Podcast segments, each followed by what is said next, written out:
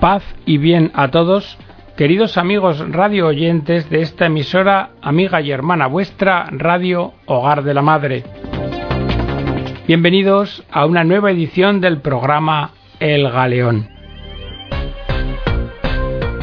En la edición del programa de hoy os vamos a hablar de cómo la paciencia de Dios nos espera, nos está esperando. Y lo vamos a hacer hablando del sacramento de la penitencia, de la reconciliación, alrededor de la figura del Papa Juan Pablo I, Albino Luciani. Mirad, hay veces que no caben dudas. Parece que o es la providencia o es la providencia la que ha establecido las cosas. Y este es el caso del confesor santo de Roma, el padre jesuita Felice Capello, y del Papa Luciani. Ambos fueron bautizados en la misma pila bautismal, la de la iglesia de Canale. Eran parientes lejanos, y uno, el padre Capello, era para el otro, para Luciani, como el reflejo del camino que le hubiera gustado seguir. En la iglesia parroquial de Agordo, el párroco, Monseñor Lino Motes, conoció a ambos. Y si cualquiera de ustedes que me escucha pasa por allí y le preguntan, verán cómo él les indica en una zona de penumbra de la iglesia. Ahí está, ese era su confesionario. Cuando venía a Gordo, el padre Felice estaba siempre ahí. Y a continuación mostrará otro sitio justamente enfrente, cerca de una estatua de la Virgen, y les apuntará.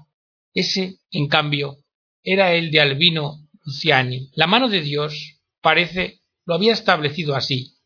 El uno frente al otro, los dos en el confesionario. Allí coincidieron en los años 1936 y 1937. En aquel entonces, el futuro Juan Pablo I era un joven sacerdote que el hermano del padre Felice, Monseñor Luigi Capello, arcipreste de la iglesia de Santa María Naciente de Agordo, había querido a toda costa como su capellán. Durante los veranos de aquellos años, el padre Felice venía aquí a pasar las vacaciones, por aquel entonces ya era un renombrado canonista y un estimado profesor de la Gregoriana, y se había difundido su fama de santo confesor. Así que también en su pueblo natal se repetía lo que todos los días sucedía en la iglesia de San Ignacio de Roma. Es inútil hablar de la fila de gente que hacía cola ante su confesionario y de cómo ese cuchitril con la reja se convertía en un manantial de agua fresca para quien tenía sed. Bastaban pocos minutos y escasas palabras, las suyas, siempre las mismas, y vidas marchitas, y corazones envejecidos, descubrían que siempre se puede volver a comenzar, y regresaban, animados, confiados, regresaban. También Luciani, con no menos bondad, atendía a sus ovejas, pero más que ovejas descarriadas, quienes se arrodillaban en su confesionario eran ruidosos niños de primera comunión y también desordenados e impacientes muchachos. Así que no pocas veces, revistiéndose con toda la paciencia de nuestro Señor, tenía que salir del confesionario para poner orden y pedir silencio. Cuando el padre Felice terminaba sus vacaciones y volvía a Roma, también los otros parroquianos hacían de buena gana cola ante el confesionario del capellán Albino. Muchas veces le habían oído al padre Felice esta recomendación: Sermo brevis et rudis. En las opiniones y en las decisiones no se use, sin embargo, la severidad. El Señor no la quiere. Ha de darse siempre la solución que permita respirar a las almas. ¿Hasta qué punto la cercanía de este gran conocedor de la doctrina firme y de los principios inflexibles que en el confesionario ponía todo en la gracia de Dios? ¿Hasta qué punto dejó huellas en Luciani? Y lo importante que fue ese periodo para él nos lo dirá él mismo dos meses antes de subir al trono de Pedro. El 29 de junio de 1978, la última vez que estuvo en Agordo, celebrando misa, en la homilía recordó aquellos años como los más hermosos de su vida. Juan Pablo I evocaba Confesé mucho, cuánto confesaba. Y durante toda su vida repitió innumerables veces ¿Cuántos se equivocan, pero cuántos se equivocan los que no tienen esperanza? Judas cometió un gran despropósito, pobrecillo, el día que vendió a Cristo por treinta monedas, pero hizo un despropósito mayor cuando pensó que su pecado era demasiado grande como para ser perdonado, porque ningún pecado es demasiado grande, ninguno. Ningún pecado es más grande que la ilimitada misericordia de Dios. Cuando iba de vacaciones a las montañas de Agordo, el padre Capello pasaba por Padua para visitar al capuchino Leopoldo Mandic, el santo confesor que en 1983 fue elevado a los altares. También el padre Capello se arrodilló ante el pequeño fraile de origen bosnio, gustando como penitente la misma misericordia divina que ofrecía sin descanso en su confesionario. Y al igual que el padre Capello, también Luciani había ido a confesarse con él. Su hermano Eduardo nos cuenta fue en marzo de 1928. Albino era pequeño. Estaba todavía en el seminario menor de Feltre, y el padre Leopoldo había ido a visitar el seminario con el obispo. Confesó a algunos seminaristas, entre ellos a mi hermano. Y Albino conservó siempre un recuerdo vivo de aquel encuentro. Llevaba siempre consigo la estampita del padre Leopoldo. Y Antonia, la hermana de Albino, recuerda el padre Leopoldo lo confesó, le cogió la cara entre sus manos y le dijo Estate tranquilo y sigue tu camino. Muchos años después, en 1976, siendo patriarca de Venecia, Luciani fue a celebrar misa a la iglesia de los capuchinos de Padua, al lado de la celda confesionario del pequeño fraile. Toda la homilía fue un recuerdo conmovido del padre Leopoldo y de su manera de confesar. Dijo Pues bien, todos somos pecadores.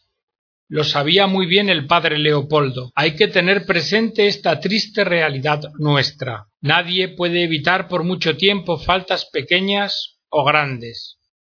Pero como decía San Francisco de Sales, si tu burro cae en el camino, ¿qué haces? No vas a molerlo a palos, pobrecillo. Bastante tiene con haberse caído. Tienes que cogerlo por el cabestro y decirle Arriba, Ahora sigamos el camino. Ahora sigamos el camino. Otra vez estaremos más atentos. Este es el sistema. Y el padre Leopoldo lo aplicó totalmente. Un sacerdote, amigo mío, que iba a confesarse con él, dijo Padre, usted es de manga muy ancha. Me gusta confesarme con usted, pero me parece que es usted de manga ancha. Y el padre Leopoldo le contestó pero, hijo mío, ¿quién ha sido de manga ancha? El Señor es quien ha sido de manga ancha. No soy yo el que ha muerto por los pecados. Es el Señor el que ha muerto por los pecados. Y bien ancho de manga fue con el ladrón y con los demás. Siguió diciendo Luciani. Mirad, Jesús por una parte se enfrenta con el pecado, pues él mismo fue víctima de expiación por los pecados, pero por otra parte no se enfrenta, sino que se encuentra con el pecador. Abrid las páginas del Evangelio y veréis cómo se enfrenta con el pecado. Cuando dice, por ejemplo, Juan el Bautista, he ahí el Cordero de Dios que quita el pecado del mundo. O San Pablo, que dice que Cristo murió por los pecados. Por eso os digo, nada de pecados, nada. El Señor no quiere el pecado. Sin embargo, por otra parte, cuánta bondad, cuánta misericordia con los pecadores. Yo me conmuevo cuando pienso que Pablo VI ha proclamado beato al padre Leopoldo. Pero el primer canonizado, el primer hombre proclamado santo ante toda la gente, fue un ladrón. Dijo Jesús en la cruz, hoy estarás conmigo en el paraíso. Y eso se lo dijo a un asesino, a un ladrón. Cuánta bondad para con los pecadores. Y cuando le llevaron a la adúltera, ¿Recuerdan sus palabras? Mujer, nadie te ha condenado, nadie, Señor, tampoco yo te condeno. Vete y en adelante no peques más. Y volviendo al padre Leopoldo, dijo copió fielmente este aspecto de Jesús. Él también, como Jesús, tenía miedo del pecado.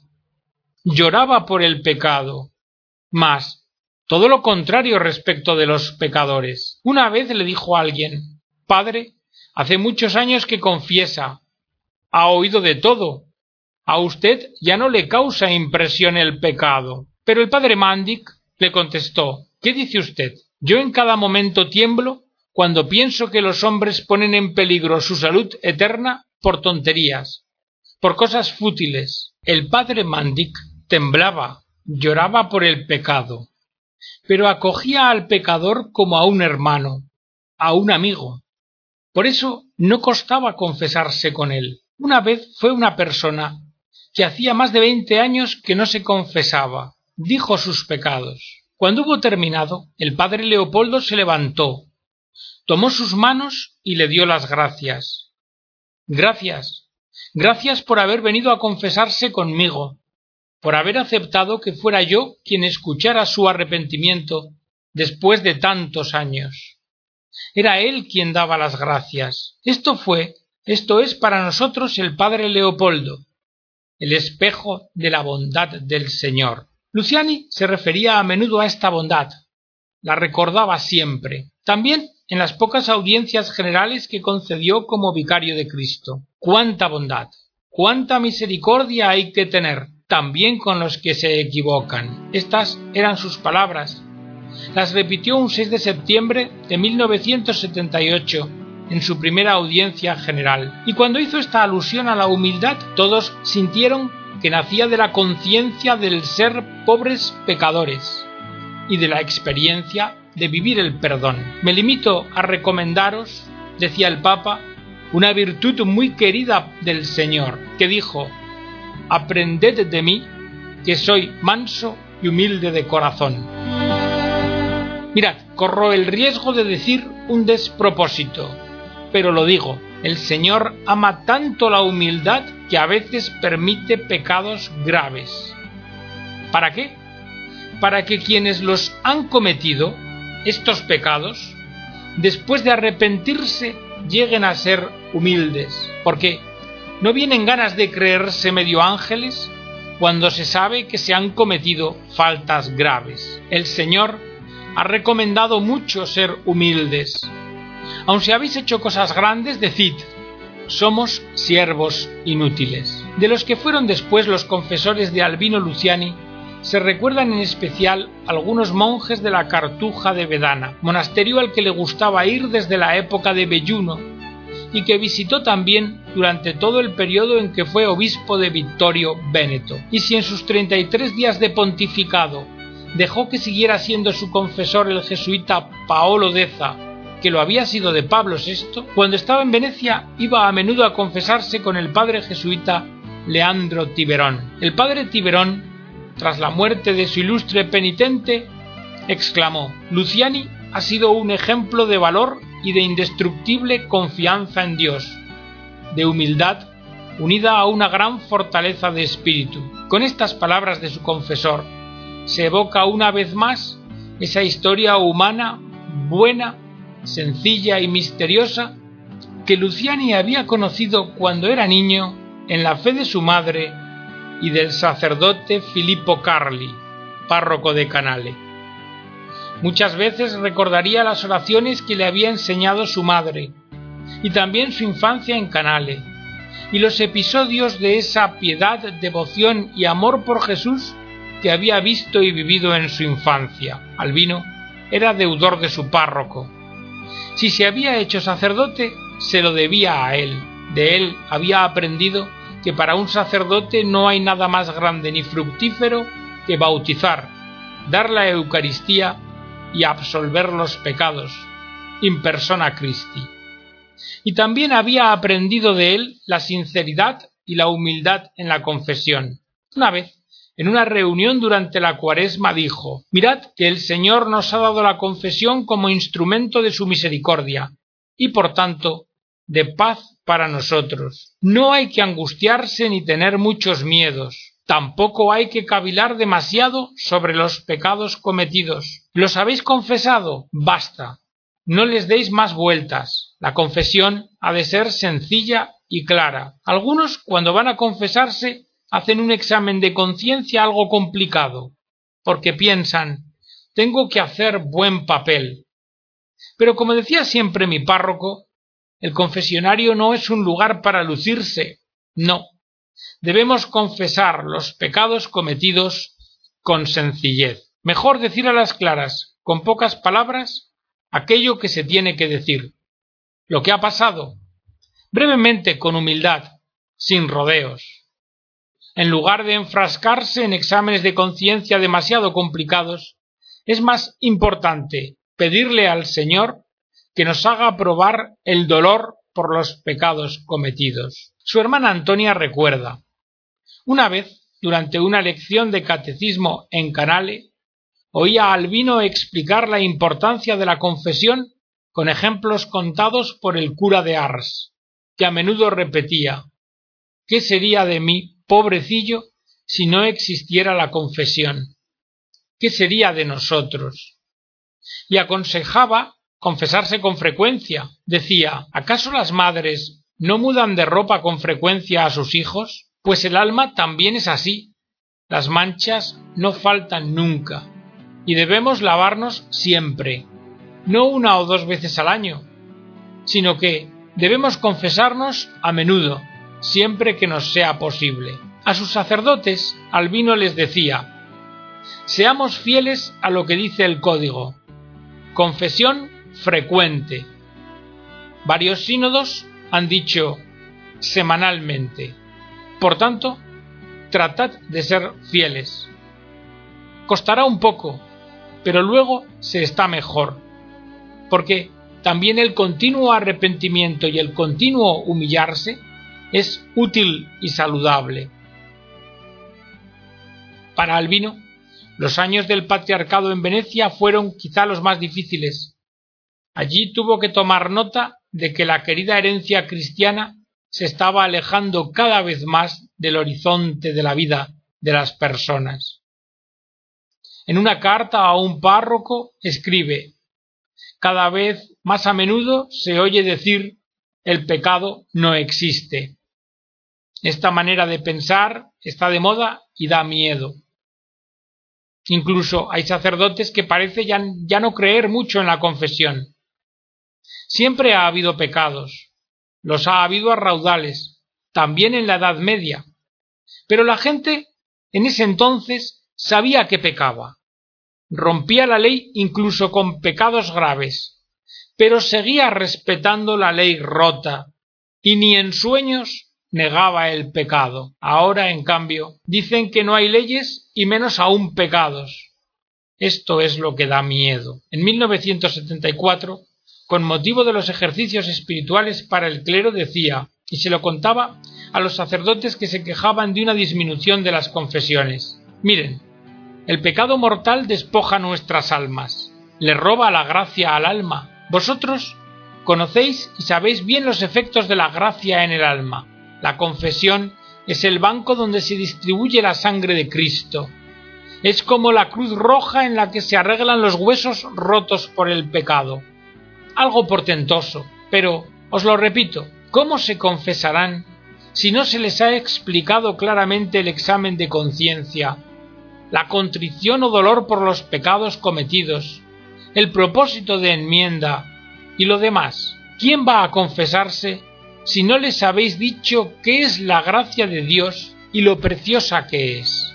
Y hablando de la gracia, en 1965, siendo obispo de Vittorio Veneto, Albino Luciani impartió un curso de ejercicios espirituales a sacerdotes y recordó el concilio de Trento y explicaba Nadie puede apoyarse en aquel dicho temerario condenado por los padres de la Iglesia de que los mandamientos de Dios son imposibles de cumplir, porque Dios no manda cosas imposibles, sino que al mandar lo que manda, te invita primero, a hacer lo que puedas y segundo, a pedir aquello que no puedas y te ayuda para que puedas.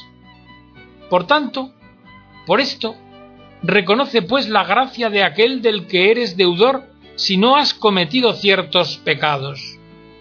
Y considera a la vez que no hay pecado cometido por un hombre que otro hombre no pueda cometer si le falta la ayuda de aquel que hizo al hombre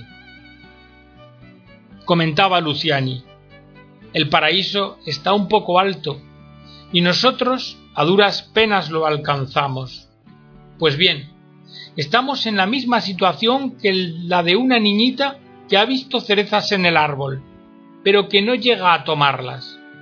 Entonces es necesario que venga su padre, la levante en brazos y le diga Venga niña.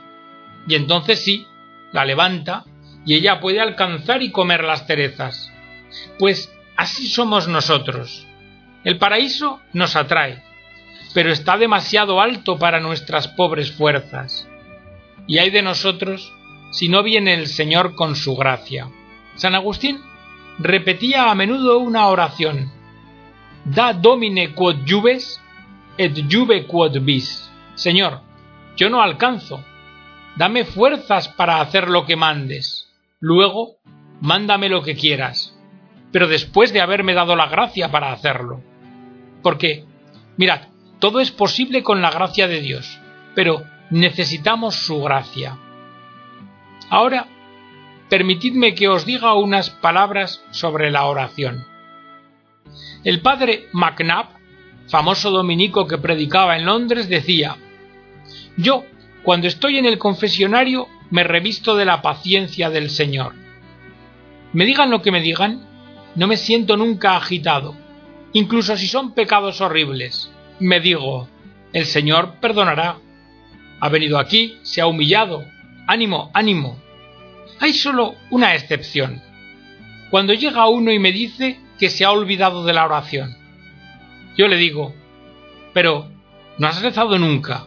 Y me dice a veces, o me dicen, no, padre, no he rezado nunca. Ah, entonces, en este caso sí que sacaría la mano por la ventanita y le daría con gusto cuatro tortazos. Pero prosiguió Luciani el relato. ¿Cómo es posible en este mundo en el que estamos inclinados al mal y somos débiles no rezar? ¿Cómo es posible no pedir gracia, ayuda a Dios? Porque no rezar quiere decir que no conocemos la realidad, que no entendemos nada de nada. Mirad, no es posible estar sin oración, sin la confianza en la gracia de Dios. Lo dijo Jesús. Quiero que pidáis y que insistáis también. Quiero que pidáis. Basta que pidáis. Basta que tengáis confianza, esperanza. Por mi parte, todo es posible. Basta que tengas fe. Fijaos, el acto de esperanza dice, espero en tu bondad, Señor, ¿Qué significa, espero con certeza. La esperanza no es facultativa, es obligatoria. Pero mientras tanto, su paciencia nos espera, porque el Señor quiere encontrarnos y no se desanima cuando escapamos, para que le digamos de nuevo, Quiero intentarlo otra vez, Señor, una, diez, mil o cien mil veces. Por eso ahora os voy a decir algo. Algunos pecadores no quieren al Señor en su casa, no quieren a Jesús. Serían capaces de empuñar el fusil para matarlo y no volver a oír a hablar de él nunca más. Pero eso al Señor no le importa. Él espera siempre. Para él nunca es demasiado tarde. Esta es su manera de ser, porque Dios es Padre. Un Padre que espera en la puerta, que nos divisa cuando todavía estamos lejos y que se enternece y viene corriendo a abrazarnos y nos besa tiernamente. De esta forma, nuestro pecado se vuelve casi una joya que le podemos regalar para proporcionarle el consuelo de perdonar. No es derrota dejar ganar a Dios, sino que es alegre victoria. Y hasta aquí, queridos amigos, con estas consideraciones sobre la paciencia de Dios que nos espera siempre, terminamos la edición del programa de hoy. Esperamos que haya sido de vuestro agrado. Os emplazamos a la próxima edición y os deseamos hasta entonces las abundantes bendiciones del Señor.